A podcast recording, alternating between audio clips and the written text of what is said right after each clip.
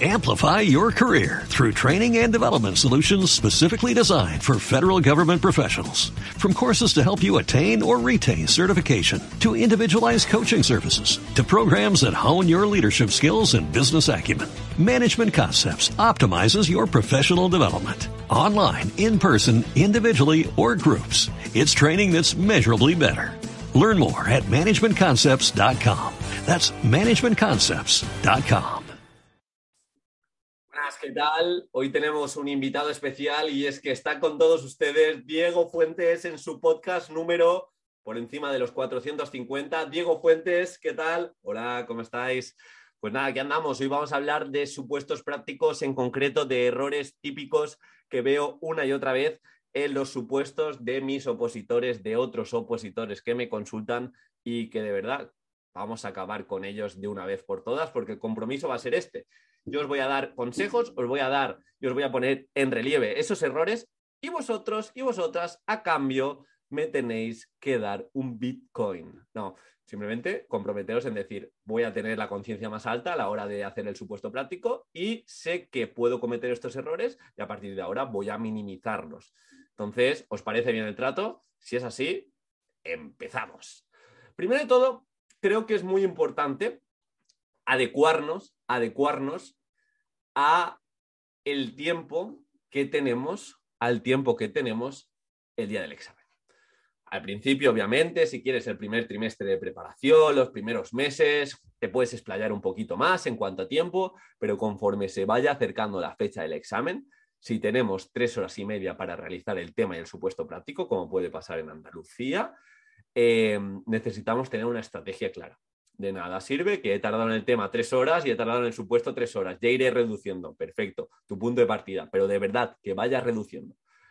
Comunidad Valenciana, a mí me pasó dos supuestos prácticos en dos horas. Porque escribo muy rápido, pero no lo había entrenado como tal. Tuve suerte, pero sí que dentro de mi tribunal hubo opositores que se levantaron o que solo les dio tiempo a hacer un supuesto práctico. Entonces, muchas veces es falta de organización, falta de entrenamiento deliberado. Voy a practicar acorde a lo que me voy a encontrar el día del examen y así ya veréis que esos sustos se van a minimizar. Segundo error típico es la presentación. Son los tachones, los márgenes, las páginas en blanco sin sentido, espacios, párrafos poco establecidos, justificaciones ilógicas, faltas de ortografía, expresión, redundancia. Recomendación, consejo, vamos a escribir cada día un ratito, vamos a escribir de manera consciente cuando nos hagamos recursos en forma de, o cuando estemos trabajando las técnicas de estudio. Ahí también, cuando hagamos mapas conceptuales, resúmenes, esquemas, las flascas, etcétera, conciencia alta y vamos a escribir con todos nuestros sentidos. Y de esta forma, aunque sean mini, mini exámenes, mini simulacros, te recomiendo que cuides la presentación, que evites los, garabatos, que enumeres todas las carillas, que respetes márgenes, que busques el equilibrio. Y añado, y añado, que se lo hagas sencillo al tribunal, que si ha pedido cuatro o cinco ítems, esos cuatro o cinco ítems, utilices frases tipo para decirle, eh, aquí te voy, a te voy a contestar la adaptación, aquí te voy a contestar este recurso. Y veréis cómo es mucho más sencillo. Tercer error que me veo una y otra vez es supuestos prácticos que se asemejan a temas o se asemejan a BOEs, a boletines oficiales del Estado. ¿Desarrollar mucho la teoría en un supuesto práctico? No te lo recomiendo. ¿No establecer el vínculo entre la teoría y la práctica? Mucho menos. ¿Que no haya ejemplos? ¿Que no haya actividades? ¿Que no se eh, profundice en la sesión, en la metodología, en la inclusión, en la evaluación? Son supuestos incompletos. Al igual que la educación inclusiva. Menos es más en muchas ocasiones. Sonar redundante te va a penalizar.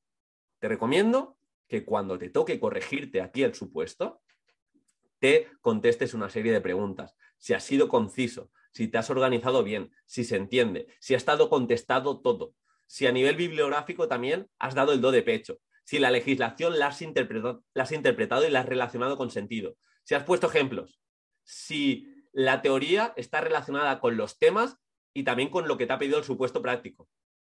La parte teórica está bien para contextualizarlo, está bien para tener una base teórica y que se entienda el supuesto y para demostrar al tribunal que has estudiado, no solo el tema que te ha tocado. Pero más allá de ahí, es un supuesto práctico. Recuerda. Cuarto, cuarto error es no adecuarte y de nuevo redundar en lo que te pide el propio supuesto práctico. Vamos a ver, si te pide, y en concreto te pide una evaluación o que evalúes o que pongas y destaques la evaluación, te vas a tener que centrar más en ese punto. O sea, nuestra, nuestra, nuestra resolución práctica ha de ser fácil de leer, pero lo ideal es que las actividades, las propuestas prácticas, las destrezas, las metodologías, la atención a la diversidad, estén muy sencillas escritas para que el lector no se pierda, no se pierda. Y ahí hemos de hacer alusión a la parte teórica, hemos de hacer alusión a la legislación que empodera aquello que vamos a preparar. Y, por eso, y por eso necesitas nexos ricos, o sea, riqueza en cuanto a los nexos, necesitas em, ensayar y practicar distintos consejos y distintas propuestas prácticas.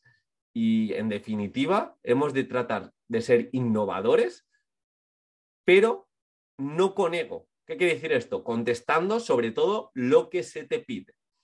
El quinto error sería descuidar, sería descuidar la ley de primacía y recencia. ¿Qué quiere decir esto?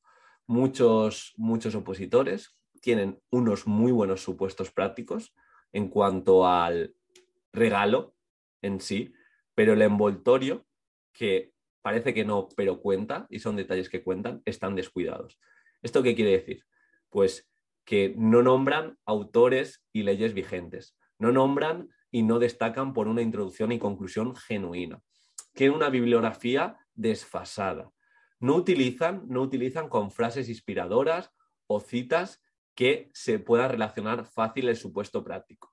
Y son pequeños detalles que son como estímulos que quizá el tribunal no se espera o, son esos alientos que a veces te, te, te ayuda a, por así decirlo, corregir el supuesto de otra manera. Entonces, no cometáis estos errores. Vamos a intentar ser originales, vamos a intentar profundizar en las ideas, enlazarlas, concluir a modo de recapitulación con algo significativo, es decir, acabar en alto. Son una serie de ítems, al final son cinco consejos, más bien cinco errores que veo una y otra vez, que si no los cometemos a largo plazo, nuestro supuesto se va a entender mucho más.